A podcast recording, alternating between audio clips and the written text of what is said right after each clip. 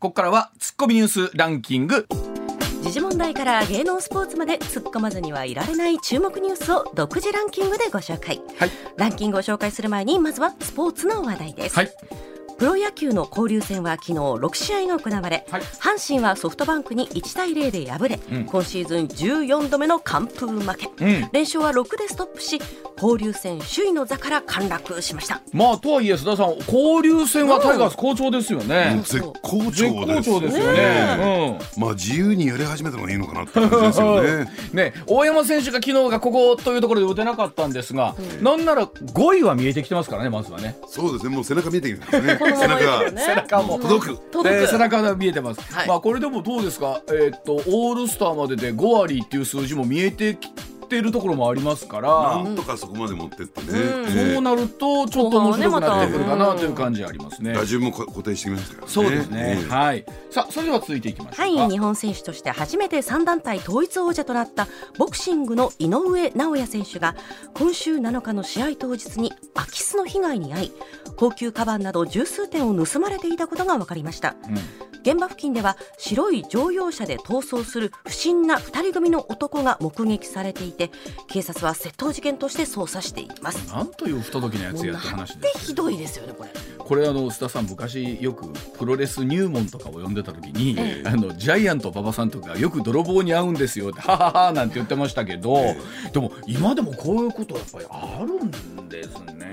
加えてね、あのやっぱり自宅って個人情報じゃないですか、確かにでまさに試合当日そこが井上選手のね、うん、自宅だっていうの分かってて入るわけですからね。そうですよね。えー、昨日あの柳ブソンさんのツイッター拝見してたらね、うん、先週お前ね入ったやつ、うん、試合見てないやろと。まあまあでもあの試合を見てたらそんな気持ちにならんぞ お前みたいなことを書いてましたが。遭遇したらどないすんねんですよね。でもね、あの井上選手も言ってたら胸くそ悪いという話ですけれどもね、せっかくのいい試合の後にね、えー、なんか嫌な印象残っちゃいました。はい、ではニュースの方行きましょうはい、それではニュースランキングまずは第5位。外食大手スカイラークホールディングスが従業員の労働時間に関し5分未満の端数を切り捨てる運用をしていたことが分かりました。パートやアルバイトおよそ9万人を対象に賃金を1分単位で再計算し、過去2年分合わせて16億円から17億円を支払うということです。須田さんはこのニュースどんなふうにご覧になりますか、えー、うん、まあ、企業としてね、うん、えー、人件費の削減ではよくやる手ですよ、はい、あの規定として盛り込まれててね、はい、表に出してないかもしれないけれども、うんうん、だからこれ、ね、スカイラークだけではないんだろうなと、うん、他の企業もですね、ね、やっぱりチェックすべきでしょうね。広がりそうですね。特に外食産業っていうのがアルバイトさんとかパートさんっていうものはもう貴重な戦力なわけですからね、えー、はい。では続いていきましょうはい続いて第4位。国連総会で8日安全保障理事会の常任理事国が拒否権を行使した場合行使した国に理由説明を求める初めての会合が開かれました。北朝鮮制裁決議案の否決が対象で中国の国連大使は対話を優先すべきだと強調。ロシアの代表は制裁の強化は情勢を行き詰ませる行き詰まらせるだけだとアメリカを批判しました。まあ、須田さん、これもそれはこう言うやろうなというお話でしょうけどね、えーうん、だからそもそもね、理由説明を求めたっていうのは、うん、要するに簡単にですね拒否権行使しないように抑止をするためにこれ、はい、えー、設定されたわけですけれども、うん、全く役に立ってないじゃないですか。そういうことですよね。ねあのだから国連改革っていうところはですねやっぱりどどう進めていくのかと。本当どうです須田さん。ここ数年の間で本当にこれは取り組まないといけない話ですよね、うん、もう完全機能不全に陥ってますからね、ね。えー、はい。さあそれでは続いていきましょう。続いて第3位。児童養護施設や里親家庭で育つ若者の自立支援に関し原則18歳までとなっている年齢の上限を撤廃する改正児童福祉法が昨日参議院本会議で可決成立しました、うん施設などの保護を離れた若者は親を親を頼れずに困窮や孤立に陥りやすいとされ、自立可能と判断された時期まで支援を継続できるようにします。まあ一つこの18歳の壁と言われ方をしているそうなんですけれども、うん、ねえー、まあ本当にそこを超えても、うん、しっかりと支援をしていきましょうということなんですよ。須田さんいかがでしょうか？ですから、うん、あの社会に出るため出るまでにですね、やっぱり十分にやっぱりそこをやっていく必要、例えばその教育であったりとかね、ねそこも合わせてねぜひやってもらいたいなと思いますね。はい。さあでは続いていきましょうか。第2位は。国の新型コロナウイルス対策の持続化給付金を騙し取ったとして三重県の親子が逮捕された事件で指名手配されていた父親がインドネシアで不法滞在の疑いで逮捕されました。警視庁は身元が確認でき次第移送に向けた準備を進める方針です。これいろいろと記事を読んでますとインドネシアでも例えば漁業関連だったりとか不動産関連の事業をしようとしていたということもあるみたいですね、まあ、事業というよりも金集め。金集め、えー、まあ、詐欺とはまだは確定しませんけどね、えそれに近い形だったんじゃないかなと思いますけどね、ね、さああのこの後移送されてどういうねあの話が聞けるかということになると思います、では最後いきましょうか。続いて第1位は立憲民主党が提出した岸田内閣に対する不信任決議案と週刊誌にセクハラ疑惑を報じられた細田博之衆議院議長への不信任決議案は今日午後の衆議院本会議で採決採択。採択されます、はい、失礼いたしました、はい。うん、与党はいずれも否決する方針で今月15日の国会の会期末を控え夏の参議院選挙を睨んだ与野党の攻防が激しくなっています。ツッコミ。さあこの後ですねこの話題に関しましては須田さんに CM の後たっぷりと振り返っていただきたいと思います。時刻6時25分ですさあ時刻6時26分30秒回っています。では須田さんのツッコミ解説こちらからお送りしましょう、はい、骨太の方針の閣議決定。参院選後の日本の経済はどうなっていくんでしょうか。政府7日今年の経済財政運営と改革の基本方針いわゆる骨太の方針を閣議決定しました、えー、5月の末でしたね示した懸案に対しまして自民党内からは防衛費や財政運営をめぐって、まあ、いろんな意見が出てきたわけなんですが結果財政健全化の記述は後退しまして、まあ、財政出動の色彩がまあ強まる内容となったわけなんですがさあ一体ここに至るまで党内ではどんなことがあったのか須田さんにお話を伺っていきたいと思います、須田さんお願いします。はい、うん、あのー、もうと自民党内のね、うん、えー、政務調査会というですね、はい、えー、政策をですね議論する場があって、うん、でまああのその話をする前にもともとその骨太の方針というのは、えー、8月からですね予算編成作業が本格的に始まるんですよ。はい、ね、でそれに先駆けて予算編成作業っていうのは最初に概算要求基準、うん、上限を決めてその後に各省庁から、えー、財務省がですね予算要求を受けるというそういう手続きになっていくんですね。はい。はい、そうするとなんかこう財務省あるいは財務官僚が主導して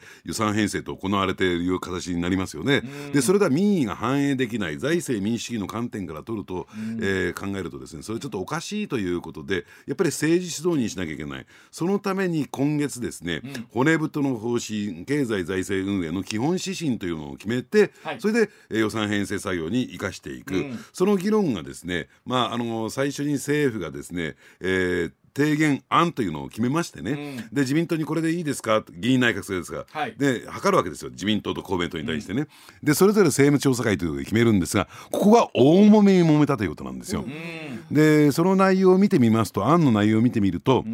かなりですね、えー、緊縮財政派財政再建派に、うん、えー、寄りかかったような寄り添ったような、はい、えー、形になっていたもんだからこれはおかしいだろうと、うん、このままやったんでは例えばね今あの危機的な状況にある、えー、景気経済対策もできないし、はい、元より GDP2% を目指していく防衛予算、うん、これもですね、うん、確保できないじゃないかっていうのが積極財政派が問題視したんですね。うん、で何が問題になったのかというと実はですねこれ毎回毎回入ってくるんですけれども2025年プライマリーバランス黒字というね文言があるんですけれども、はい。はいこれね2025プライマリーバランス黒字を実現するためには、えー、どうしなきゃならないのかというと、うん、これね新聞もね、あのー、ま、各マスコミ全く報道してないんだけども、はいはい、実はね、うん、非社会保障費、はい、社会保障費ってのは年金介護医療ですけどね。はい、ね。うん、えこれは高齢化の進展ともにどんどんどんどん増えていくんですよ。ですね、でこれここはまあ聖域としてね、あのー、増やしていくんだけども、それ以外の非社会保障費に関しては、うん、3年間で、うん1000億円ですよ、うん、1000億円の純増しか認められてないんですよ。ほとんどじゃ増えてない。毎年毎年300億円ぐらいなんですよ。うん、でこれがこの過去7年間ずっと続いてきた。当初予算で、うん、でこんなんじゃ、えー、政策できないだろうというふうに、ね、財務省は突っ込まれるんですけれども、うん、ただそれについては補正で対応しますと、とにかく当初予算で入れるとそれが実績になっちゃうからそうですね。やりたくないんですよ、うん、補正はその翌年には引きずりませんからね、はい、補正で対応してきたっていうのは事実で。はい、でそうするとね考えてみるとじゃあでも防衛予算ってそんな補正で対応してたら、安定的な、えー、増強ってできないよねっていうところが問題になってこれ外せっていうことになって、うん、えー、とりあえず外れることにはなったんだけれども、うん、ただ、えー、財務省はですねそれでも抵抗してですね、えー、まああのそういうふうに読み読み込めるような文言を盛り込んできたっていうのが実態なんですね。はあ、でもなんていうんですかその党内での綱引きってまあ結局数ある限られたものをですねどこがどう分取ってくるかっていう話にはなってくると思うんですけども、ええ。ただ今回ほら財政健全派とね、まあ、積極派みたいな話があった時に、うん、まあ一つは麻生さん対安倍さんの構図みたいなものでしたよね。はい、ええ。で安倍さんに軍配が上がったというふうにこれ見ていいわけなんですかね。そうなんですね。うん、あの最新の情報を言いますとですね、うん。うん、あの昨日の時点で安倍さん第5万円です。してやったりみたいなね、うん、えー、非常に機嫌が良かったというふうに、うん、えー、間接的には聞いてるんですけども、うん、そこから考えるとやっぱり積極財政派がですね、一定の成果を出したと考えてもらっていいのかなと。はい思いますよね。例えばじゃあそれを受けて今回のテーマであります参院選後、うん、日本経済は須田さんどんなふうになっていきますかね？ねだからそこなんですけどね、うん、ただ今回のですねそのまあ骨太の方針案におかしな文言が盛り込まれてたんですよ。うん、でこれはですね結局高市早苗政調会長一任によって、うん、えー、この文言は、えー、まあカットと言ったらいいんですか、う。ん、えー、まあなくなったわけなんですが、うん、あのそれをね入手してきましたね。ちょっと読みと、はい、読んでみますね、うん、えー、カットされて表に出てないんですよ。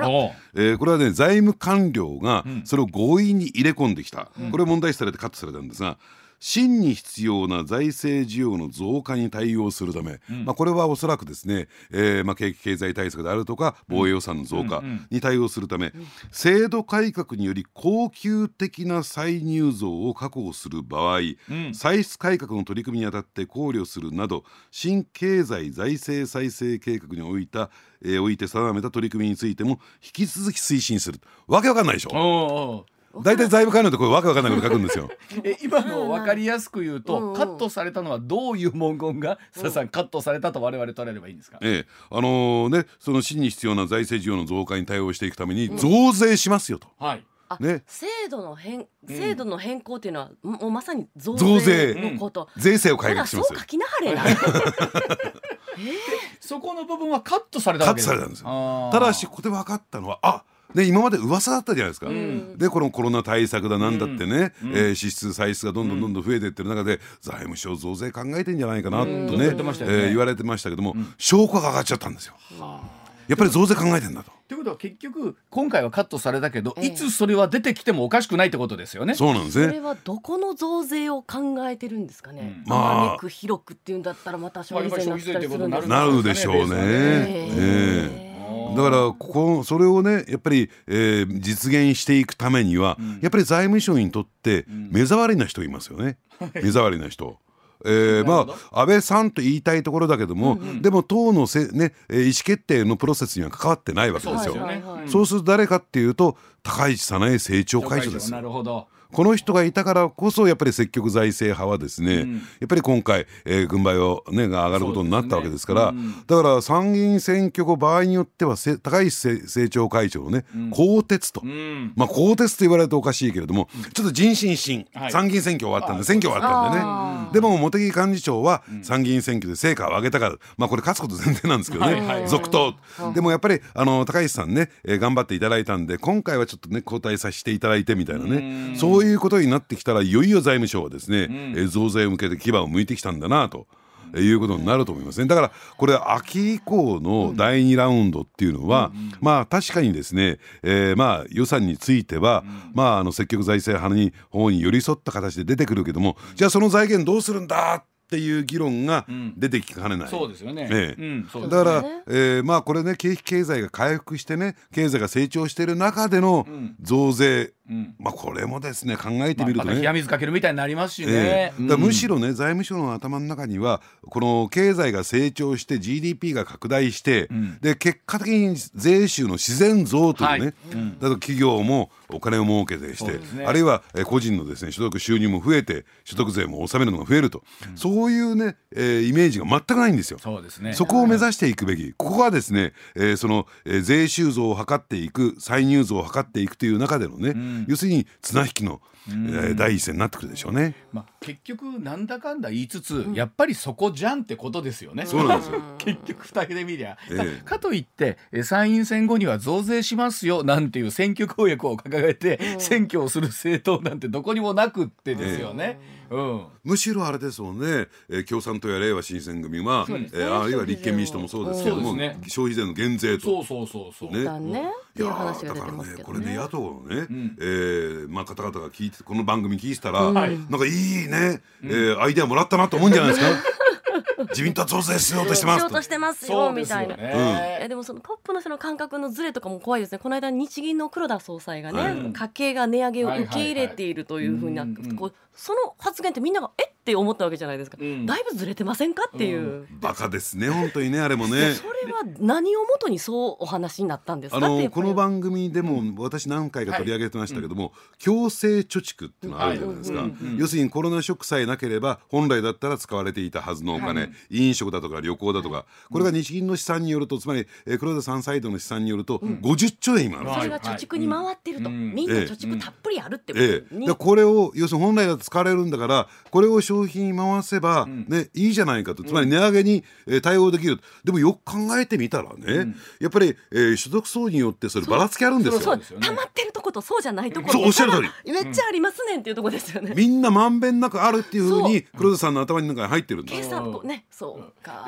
本来日銀総裁とずっとそこまで踏み込んだことを言わなくても本来良かったんじゃないかなとまで思うんですけどもね。もう神経魚ですよね。本当本当。みんなこけましたよね。こけました。感覚としたらもうちょっとボンコンと考えようもあったのかなと思うんですけど、うん、おそらくこう流れの中で、うん、えー、そういうことがポロッと出ちゃったんだろうなというところはありますけどもね。えー、うん。まあでもいわゆるこの選挙が終わってからのいわゆる黄金の3年というふうに言われてますよね、はい、衆議院の解散なければ、えー、さあある意味では本当に7月選挙終わり後どんなことが待ってるんだろうという期待と不安とかって時に不安の方が先に出てまいりますねこれだとね。だからね上泉さん今黄金の3年でしょ、はい。ね、この間選挙ないわけですから、はい、選挙のことを心配せずに、うん、その増税っていうね、うん、路線も引かれかねないんですよ。すね、もうさっと増税して3年後ぐらいには忘れてくれるでしょみたいな。おっしゃる通り。いやもうやめて。でも本当に今まで景気がちょっと向いてきたなと思ったら消費税を上げていく。まあそれも上げていくっていう感覚もねもちろん分からなくはないんですけどそのたんびにやっぱり景気冷えましたもんね。えー、で今この状況の中で仮に参院選終わった後じゃあ、うん、ほとぼりされた頃にポロッとなんていうと、うん、また上がってるものがキュッと冷えかねないわ。当然これ須田さん出てくるんじゃないかなと思いますけどね。ね。だからね、まあ、あの、岸田さんは正念場を迎えるんですよ。つまりそういったですねあの霞が関の官僚財務官僚だとかね、えそっちにおものっていく政策をやるのか、それとも真にですね国民の側を向いて、要するに霞が関の官僚的に回してもいいから、やるべきことをやっていくのか、その重大な岐路に立たされてるんですが、最後に言った人の話を聞いちゃうっていう悪い癖がありますからね。最後に誰が入るのか 鑑定日誌を見てって、はい、最後に入るそのこの人かみたいな。そう。ちょっとそれあの首相動向すごい気になるようになりました。須田さん最後入ったらどうですか？高橋おいしさんとかね。絶対呼ばれへん絶対絶対呼ばれへんと思う、はい。えー、時刻6時39分です。続いてこちらですさあこのお話も聞きたい。内閣不信任案は年中行事なんでしょうか？本来の意味はどうなっているんでしょうか？さあ立憲民主党昨日ですね岸田内閣に対する不信任決議案と週刊誌にセクハラ疑惑報じられました。細田博之衆院議長への不信任案決議案を衆院に提出いたしました、えー、国民民主党の玉木代表内閣不信任案については、えー、会期末の年中行事のような形で出すことにはなかなか国民の理解が得られないのではないかと述べるなど野党間でも足並み揃っておらず、まあ、このまま否決ということに採決なりそうですけれどもさあ内閣不信任案を提出することの意味改めて須田さんに聞いていきたいと思います。須田さんお願いします。はい、うん、あのですからねこれはね、えー、内閣が信任できないぞと議員内閣制の中で内閣信任できないというね、うん、強烈な非常時になるんですよ。すよね、あの逆にですねこれが否決されると内閣は信任されたということでそのね、えー、内閣の信用性が高まっていってしまうと、だからこれはですね出す側にとってみると諸刃の剣なんですよね。だからそういった点で言うとよくよく考えなきゃならない。で加えてですねやっぱりなんとかそれが成立することへ向けてですね、うん、やっぱり提出する側はそれを責任取って、えー、責任を負ってですね、うん、あのやはりいろいろと、えー、ね、あの動いていかなきゃならないんだけれども、うん、出せばいいってもんじゃない。そういうことですよね。まあ今今年、今回ほどですね出せばいいっていうね、うん、えー、それでで出してきたっていうのはないんじゃないかなと思いますけどね。内閣不信任決議案って本来出る時って少なくとも野党は一枚岩になって、ええー、ねあのー、ね出してくるものなんですけどもこんなに足並み揃わない内閣不信任決議案も珍しくないですか？珍しいですよね。だからそういった点で言うとですね一つ大きなねポイントがあってですね、えー、とりあえず立憲民主党野党第一党ということで、リーダー役じゃないですか。野党の取りまとめ役です。よね。そのねリーダー役としての役割も終わってしまったのかなと。もう果たすことができないのかなと思いますけどね。そういった意味でも今回出すべきだったのかなって私は思いますけどね。例えばまとめきれていない中で出したのはという、で世論調査の中でももうなんなら立憲民主党と並ぶぐらいのねとりあえず今とりあえず今支持率のある日本維新の会とかに関して言うとこちらもいやいやみたいな感じなわけですから、えー、これでそれに国民民主党も玉木さんこんな形で言ってるわけでしょ、えー、どう見ても出すことにあんまり大義を感じないところありますよね。えーうん、あのー、ですからね年中行事以上にもう今回の、えー、内閣不信任案の提出っていうのは選挙対策ですよ。要するに、えー、選挙を強く意識してだってあれですよね立憲民主党もこれ出さないとですねなんか自民党と与党とですねなんか同じ考えなの？っていうことでどういうふうな差別化があるのかっていうことになっちゃいますから。でそれで考えると立憲民主党も本音では出したくなかった、うん、そう。ありますね。ええ。うん。で出さないと支持者が納得しないから。対決姿勢を示さないと選挙での争点が設定できないから。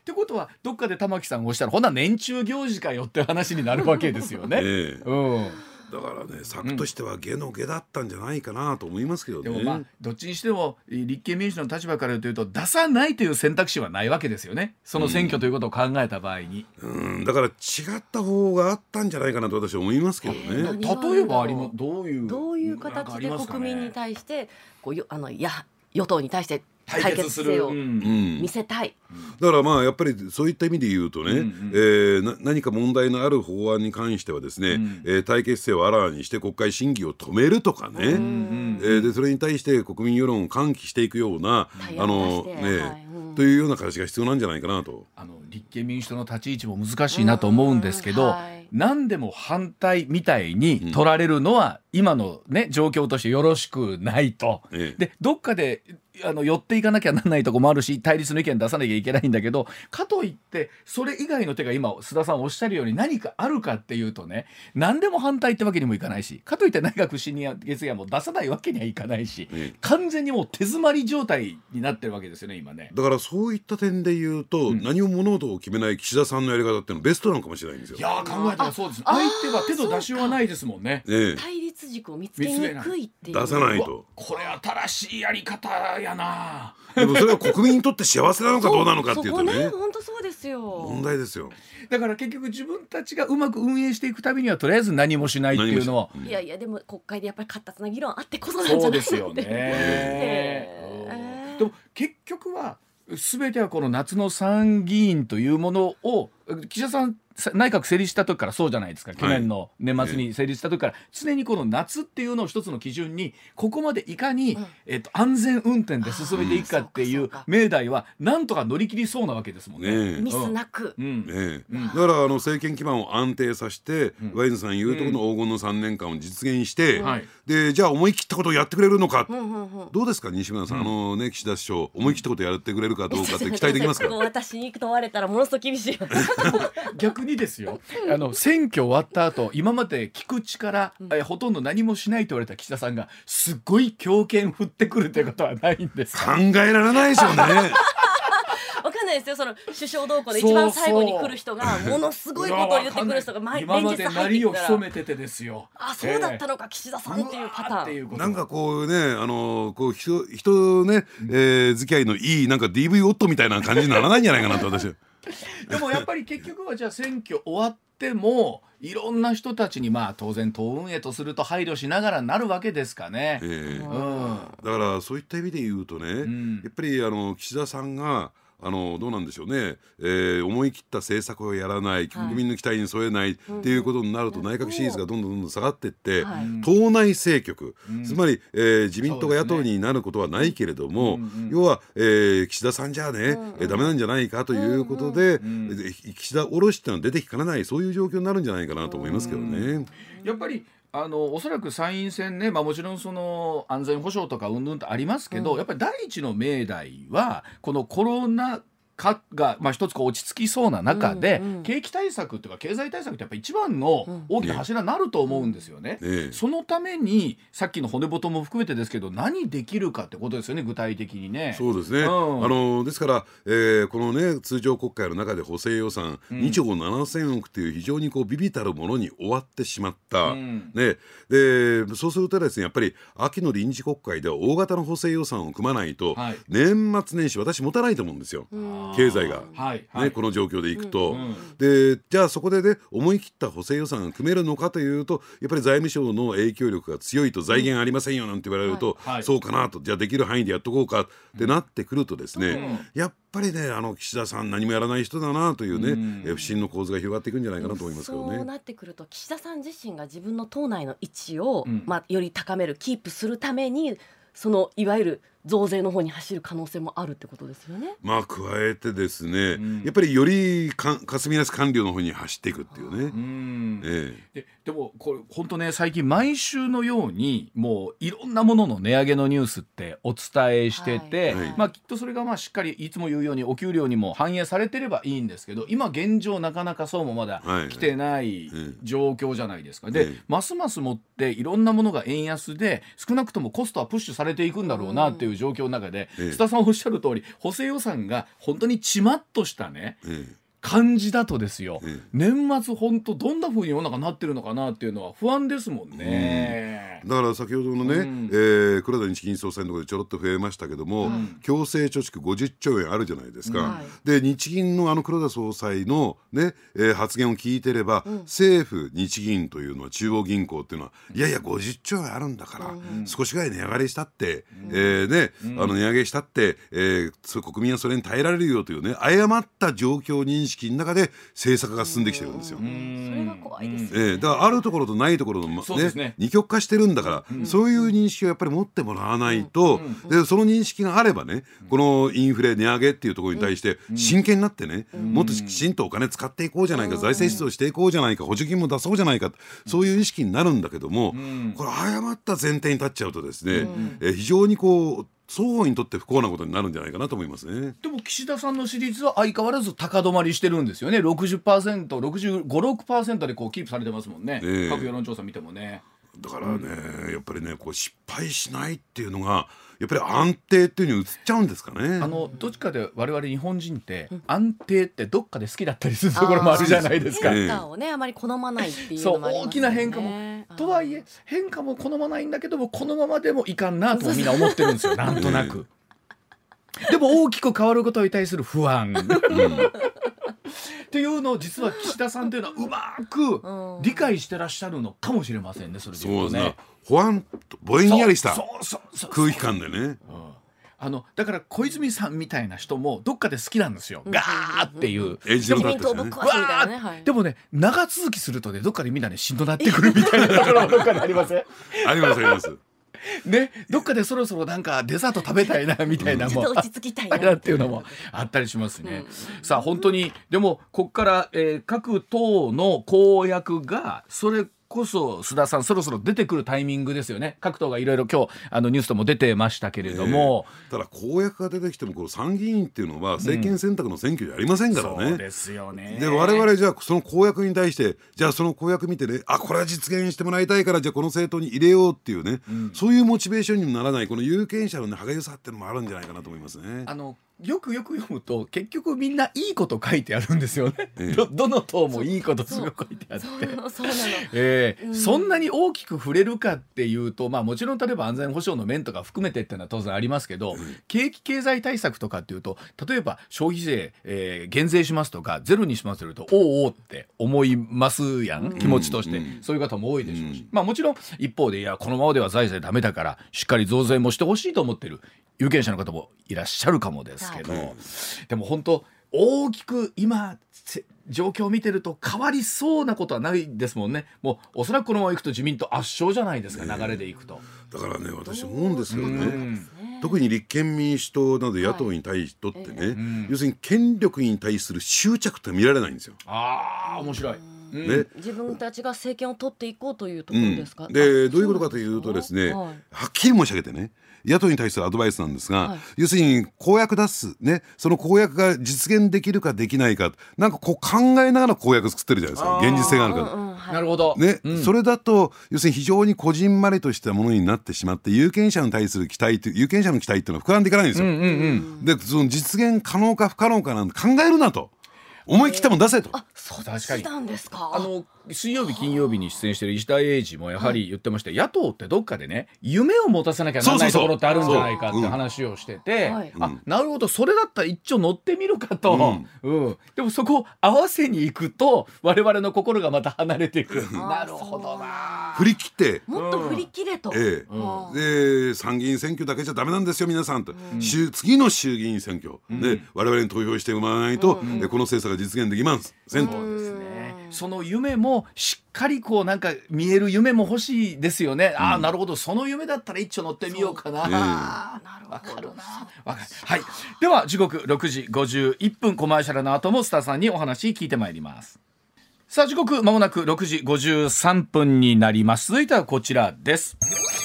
7年ぶりの節電要請。日本の電力不足の原因はこれだという話です。さあ政府7日7年ぶりとなる節電を要請いたしました、えー、老朽老朽いたしました。火力発電所の休廃止の増加。それから3月の福島県沖の地震の影響などなど電力の供給が非常に厳しいという状況の中なんですが。さあ一体改めてですが電力不足を招いている原因須田さんに解説いただきたいと思います。須田さん。はい、うん、あの大前提としてねこの議論が、うん、この問題が出てきた時に、はい、予備率ってよく言うじゃないですか、はい。うんうん、ですから予備率つまり、えーね、発電量と、えー、消費電力の差がね、どの程度あれば、はい、えー、安定的に供給できるのか。これフラットではですね、うん、えー、電力が安定しないと、だから最低でも3%ないとダメですよと、うんうん、驚くべきことに東京電力は、マイナス0.6というねこの冬、えー、つまりいついつも止まってもおかしくないってことでしょ？そうなんですね。でじゃあ3%を、えー、クリアするためにはどのぐらい電力を発電しなきゃならないのかというと350万キロワットと言われていて、うん、これ110万世帯分年間のね、えー、電力ですよ。110万世帯分110万世帯分宮城県民分ですよ。はあそんなに。ええ。これが有力なんですよ。それで余力。ええでまあでじゃあなぜこれが実現できなくなってきてるのかというとですね、うん、まあ、根本的な原因を言うとですね私はであえて言いますよ。あえて踏み込んで言うんだけども、はいはい。はい、あまりにも再生可能エネルギー、うん、えー、太陽光発電に依存しすぎてしまったのかなと、うん、もっと違った言い方をすれば無計画な再生可能エネルギーへのシフトが招いた混乱なんだろうと思いますよね。うん、というとその無計画っていうのはどういうことええ、じゃあその太陽光発電ということを考えてみるとね、夜間発電できませんよね。でそれから、えー、どうでしょうね。天気の悪い日。これもできないですね。うん、じゃあそうなってくるとこれをねあのすごく、えー、これに依存しているとですねそれを発電できない時間帯であるとか分量ですね、補ってあげなきゃならない。ね、じゃあなんで今補っているのかというと火力発電なんですよ。はいでただ火力発電は将来的に考える脱炭素ということを考えていくと、はい、もうね、うん、役割を終えつつある発電方法、ねねえー、が1点、うん、そしてもう1点がですね、えー、まあその天然ガス LNG ね、うん、ガスで、うん、えー、ガス発電をしている場合はですね、うん、価格高騰になってきて、はい、なかなかその採算ベースに乗せてくることが難しい。しい、ね、火力発電だってずっと24時間ベースで、えー、発電していれば、それなりにそれで採採算乗ってきますよ、うん、ただ必要な時だけ発電してね、うん、必要ない時は止めてねっていうんでは、うん、えー、要するに新たに投資してもですね、ね、回収できないし、近い将来それが必要になって必要なくなる可能性もある、でしかも採算ベースがどんどんどんどん悪化していく燃料が高騰してね、でそうするとですね今何が起こっているのかというと要するにその火力発電所がえー、廃棄、うん、あるいは休止という状況になってきてるんですよ。はい、ね、で例えば2020年にはですね10基火力発電所は、えー、休廃止してますし、はい。はい、でなおかつ昨年の福島のですね地震によって、また休止に追い込まれているということになった、うん、ですからそういった意味で言うとですね太陽光発電をバックアップするようなその体制が整っていないというのが、うん、一つ大きな、えー、原因になってきてるのかなと思いますけどね。あのそれこそさっき日本人安定がって話もありましたけどエネルギー会社の方おっしゃるには基本でいかに安定したエネルギー供給をするかっていうことでいうと、ええ、おっしゃるように太陽光を中心とした再生可能って非常に不安定なんですもんね、はい、ベースロード電源にはなりえないんですよ、うん。うん、で加えてね確かに太陽光も将来的には、はいいいのかもしれない。どうしたら蓄電池。つまり、うん、え昼間発電したものも蓄えておく、はい、ただこの蓄電池を考えてみると今はもうコストが高くついて。らしいですね、えー、回収できないんですよあのこれだけ技術が発達してもそこができないっていうのがすごいなんか不思議でもあるんですけど。だからね大阪はまだいいですけど東京なんかね、うん、バカな都知事がいますから ね、えー、もうね太陽光パネルを発電パネルをですね義務付けしようと。義務付けしようって言って、ね、はい、でそうするとじゃあ、えー、自分たちの家の中で、うん、えー、これはエネルギー賄えるんじゃないか電力賄えるんじゃないか、うん、と思いがちなのにじゃあ夜間どうすんのと。いやね、その蓄電池を買えばいいじゃん。蓄電池買ったって、うん、で、えー、どんどんどんどんそのお金を払っていかなきゃならないとなると、うん、電力会社から電気買った方が安上がりって。はいはいじゃあ電力会社にじゃあ夜間だけ売ってもらう。電力会社だってね、昼間買ってくれないんだったら夜間の電電気料金高くなりますよってなると、これどうなってんだろうなと。本当いろんな矛盾はらんでるなと思うんですよね。おっしゃる通り脱炭素という動きに中があるのに火力発電に頼らざるを得ないとか、え。えー、そんな中で一方で電気自動車を普及させましょうとか、ええ、あの一体どこに向かってエネルギーは考えりゃいいんだっていう話になりますよね。で加えてね、その一方で、経産省はそのあたりもね、実は考えてたんですよ、かつて。何かって言ったら水素なんですよ。はい、水素。えー、水素っていうのは、えー、炭素発生しませんからね。じゃあ水素って何から作るのかっていうとこれ意外に知られてないんですが、えー、ね天然ガスなんですよ。天然ガスを分離して作るんですよ。でどこからそれを調達するのかっていうのを実は経産省は考えていてロシアだったんですよ。えー、あそうか。で分離する時も電力が必要だし、ね、ええ。でだからこそ日本が中心になって北極海の天然ガス開発に、えー、結構ね力を入れてたんですよ。はいうんでところがこの情勢でしょ、うん、でサハリン2じゃないです。かサハリン2はもう、えー、福岡の方にね、うん、運ばれてますから、はい、えー、そうじゃなくて北極海の、えー、天然ガス田を開発してそれを日本に持ってきてしかも今温暖化で北極海の氷が溶けてるんで北極海航路っていうのがあって強い近いんですよ。うん、でそれを運んできて、うん、えー、それを使おうじゃないかと考えたんだけどもこのロシア情勢によってですね、うん、えー、全くそれができなくなってきた。本当にまああの悪いことにっていうかこのタイミングでロシア情勢がこうだったっていうことは、またすごい課題をね我々のところに突きつけられたなと改めて感じるところですもんね。えーだからもう全部手詰まりという状況です。そうですよね。ただあのお話しあった通りこの夏またちょっとね暑い、はい、暑くなりそうだということもあって、ね。えーね、節電の要請が出てるということなんですがじゃあ具体的に我々生活するときにどんなことも考えていかなきゃなんないのか、えー、そのあたりの話も整理してお伝えしていきたいと思います。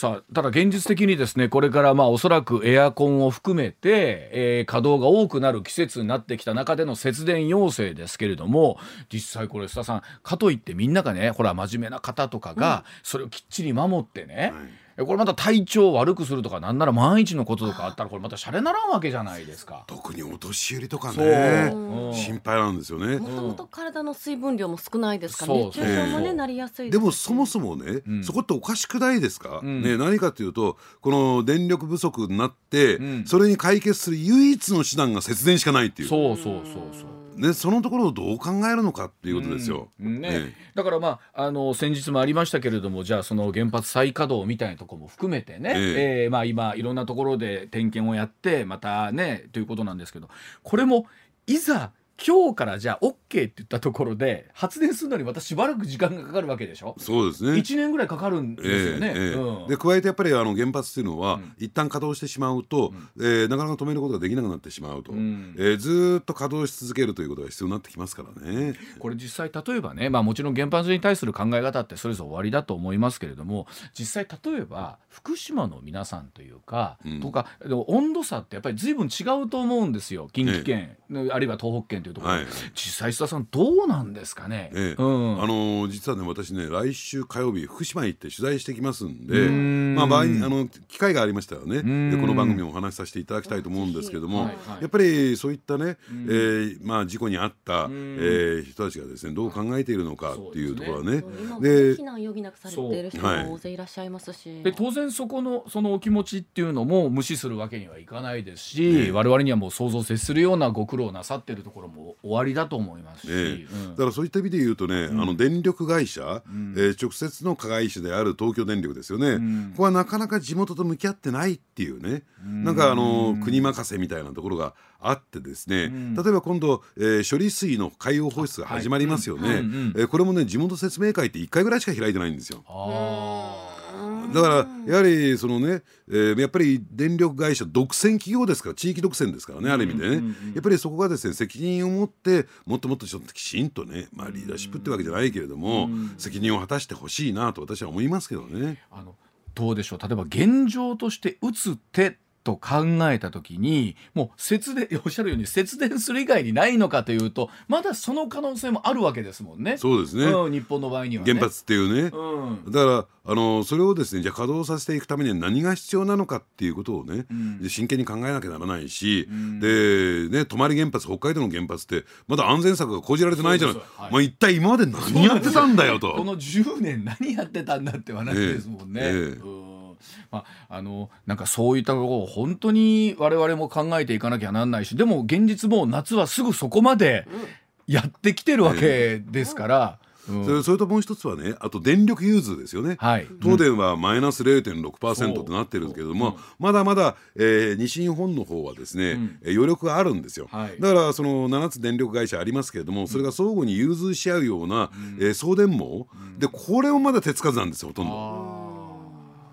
もうやるべきことが何もやられてないというねまだじゃあできることはあるっちゃあるわけなんですよね。えーえーまあ、でもそれこそ例えば計画停電の含めてそうですけどあの冬寒いのもね、うん、しんどいけど、うん、夏暑いのもしんどいよ。で特にほら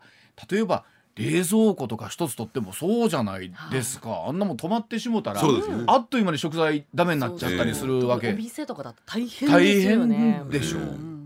まあ、ほんまにあのその中でおっしゃるように須田さんおっしゃるように今できる手で何ができるのか、はい、で将来的にどう考えていくのか、えー、またそのあたりの話もお聞きしていきたいと思います。では須田さん、えー、一旦お休みいただきまして、はい、この後7時40分頃からは今度は北朝鮮のお金の流れという、はい、これまた脂っこいお話聞いていきたいと思います、おじきの今日の裏ネタですさあ今週もスタさんには生放送という、生スタジオで解説をいただいておりますけれども、ではスタさん今日の裏ネタお願いいたしますミサイル発射相次ぐ北朝鮮、うん、資金源の謎に迫ると。はい、えー、岸防衛大臣7日の記者会見で、えー、北朝鮮2022年に撃った弾道ミサイルが推定を含めて少なくとも26発に及び1年間で発射した数はすでに過去最高だと述べるなど、うん、えー、これまでで最も多かった2019年の25発これ半年足らずで更新しているということなんですね。異例のペースとなっているんですがそのミサイル開発にまつわる資金源。さあそこ今回須田さんに解説いただきます。お願いします。はい、うん、あのこれだけのねまああのミサイルを発射する中で、はい、あのその一方でね北朝鮮は国連の制裁決議を受けてますから、はい、えー、外国とのですね経済的なやり取りとほとんどできないという状況になってますよね。で、ねうん、加えてですね、えー、国内のその経済情勢であるとか農作物のね生育状況なんかを見てもですね、うん、えー、経済的には相当逼迫しているはずなのに、新型コロナもね、えー、流行ってますし大変な状況当だと思うん。ですけど、えー、だその金を一体どこから調達しているのかっていうのがこれまでこれまで最大の謎だったんですよ。なるほど。で一つにはねで私はその写真も入手することができたんですけれども例えば、えー、国営のと言ってるのかな、うん、えー、国家公務員としてのハッキング集団というのがいましてね、はいはい、えー、まあ、国が全面的にバックアップをすることで、うん、えー、ね、ハッキング行為をやっている。特に最近狙われているのは暗号資産の盗み出しといったんですかね。えー、ねを盗むというね。本当空中戦もう目目に見えないところ。はい。えー、これも数百億円規模で、えー、北朝鮮に入っていってるんではないかとも言われていますよね。相当な技術を持ってるらしいんですよ。ただですねここへ来て、えー、あるルートが資金源ルートがですね浮上してきましてね。でまあ国際的にもですねそして日本の、えー、公安当局にも、えー、かなり注目されているルートが出てきたんですよ。日本の公安当局も注目してるってことは、日本国内の話。そうなんですよ、ええ。え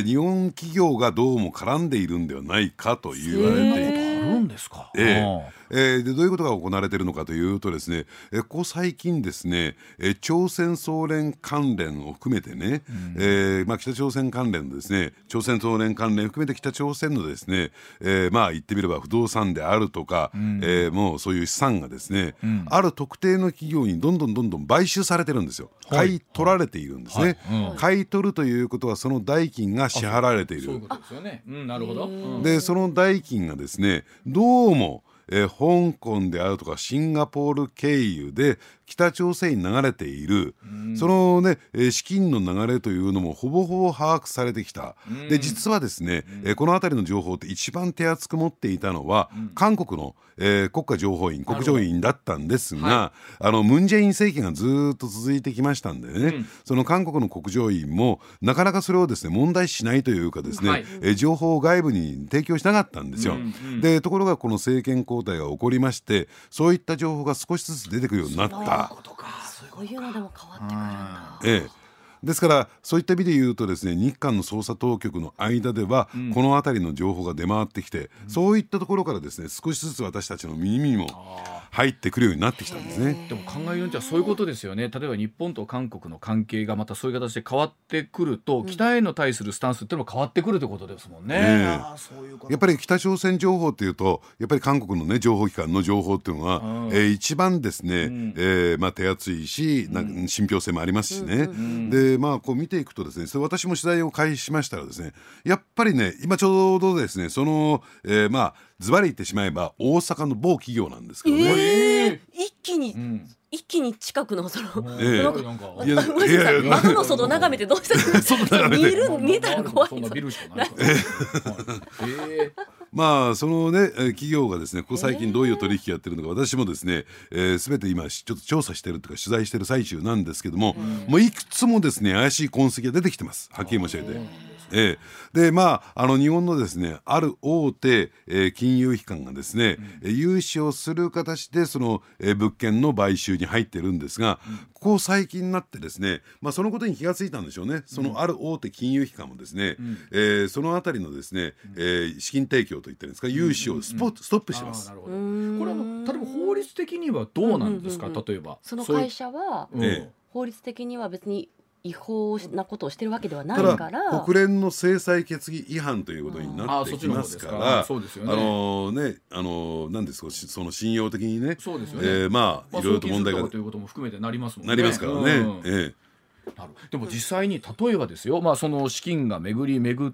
てですけれども、ええ。例えば核実験とかというところにも行くこれ可能性が出てくるわけですよね。ありますよね。よね。ええ。うん、でそうなってくるとねじゃあこれ日本の当局としてそれが把握されてこなかったあるいはそれに対して何かのこう、えー、制限をかけてこなかったということで、うんうん、国際的にですね、ね、日本が批判をされてしまう可能性だってないわけじゃないですかね。そうですね、ええ、うん。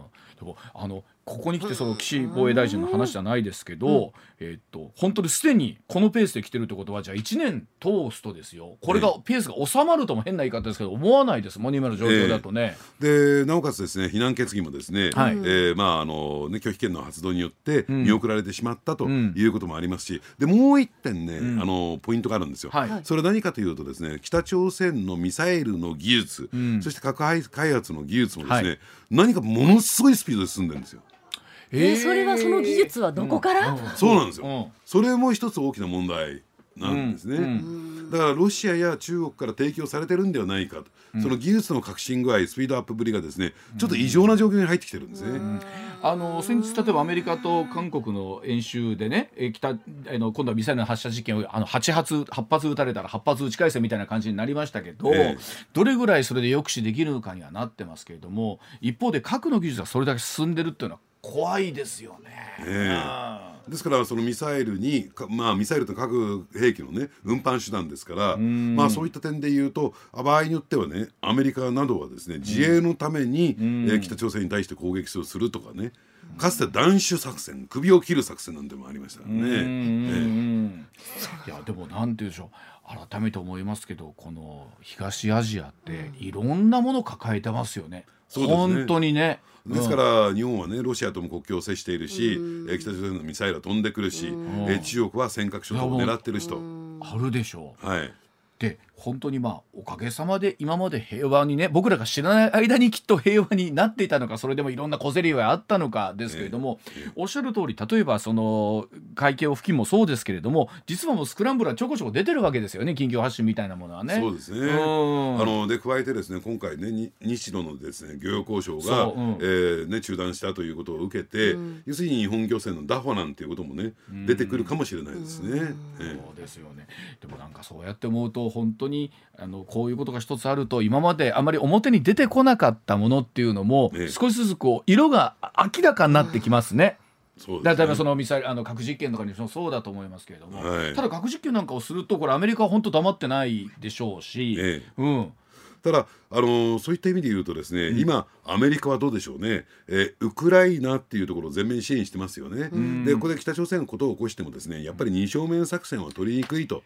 いうところも私はあるんじゃないのかなと。いやだから千載一遇のチャンスと見てる部分、ね、北朝鮮からすると軍事的にはその側面があるんじゃないか。そうですね、ええ。となってくるとますますではその仮に日本の企業からということになってくると日本国内でのどういうふうにそこコントロール引き締めしていくかですね改めてですけどね。そうですね、うん、ですからそういった点で言うとですねやっぱり日本としてもこれまであどうなんでしょうね。ある意味でこうアメリカ頼みだった部分もあるしでそれを要するに日本として単独でじゃあどう向き合っていくのかっていうところが改めて問われてるしそれをやらなければ日本が国際的な信用力を失うという状況になるんじゃないかなと思いますね。国際的な信用みたいなものが特にやっぱウクライナ情勢以降さらに各国に問われてますもんね。ねお前の国は何ができんの、ね、その一挙手一投足がね問われてるということだと思いますね。いやしかもそこに対してもしかしたら関西の企業がとなってくるとちょっ